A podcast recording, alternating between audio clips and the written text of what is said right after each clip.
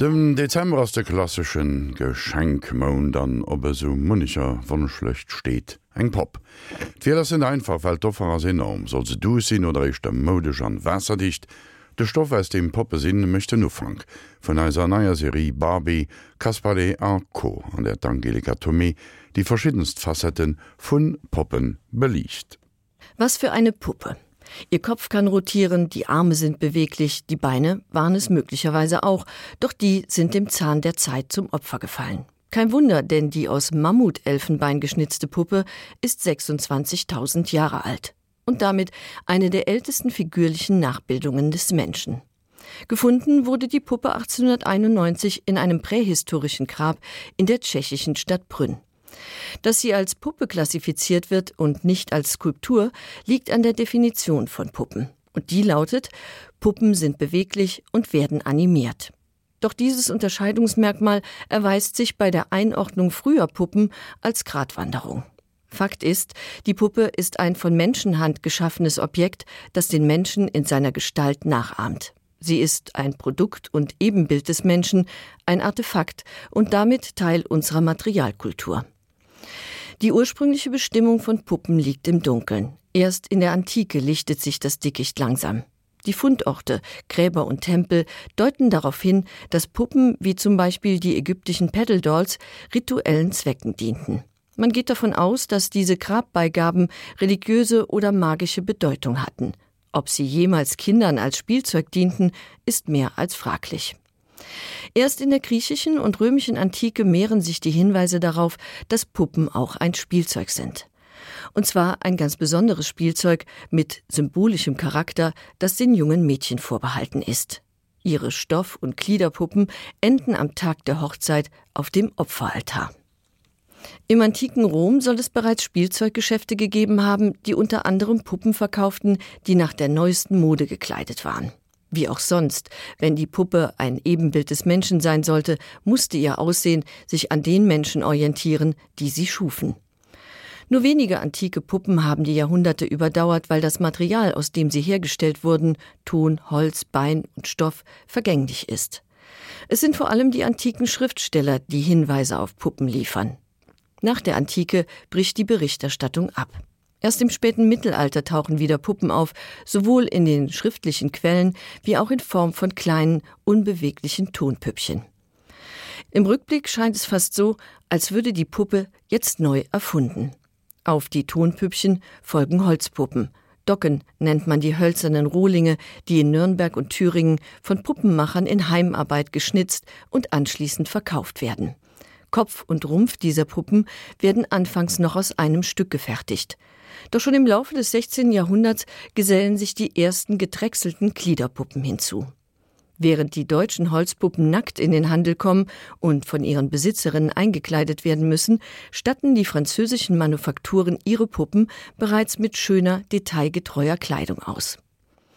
Weder rechts noch links des Rheins sind Puppen in jener Zeit ein Kinderspielzeug. Im Gegenteil, diese Puppen sind wertvolle Schmuckobjekte.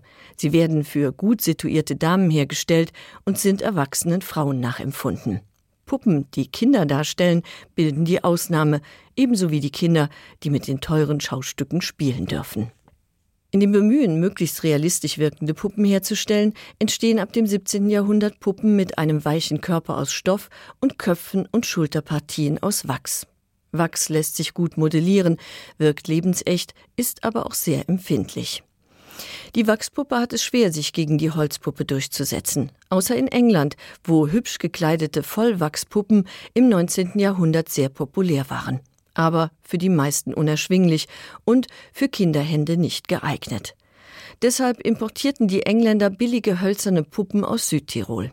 Pennydolls nannte man die nackten Gliederpuppen, die in Kröden ab 1820 massenweise angefertigt wurden und deren Zielgruppe erstmals seit der Antike nachweislich Kinder sind.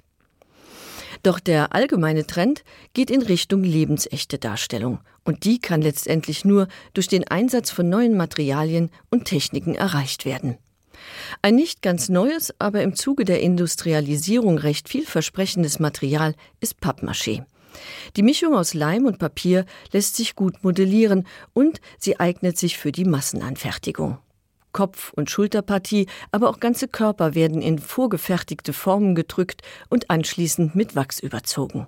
Die Pappmaché-Puppen entwickeln sich zu einem Verkaufsschlager, denn sie sind relativ stabil und zudem preiswert. Ganz im Gegensatz zu den Porzellanpuppen, die ab 1840 auf den Markt kommen. Auch die Porzellanköpfe mit den kunstvoll geformten Haaren wurden industriell hergestellt. Bemalt wurden sie jedoch noch von Hand.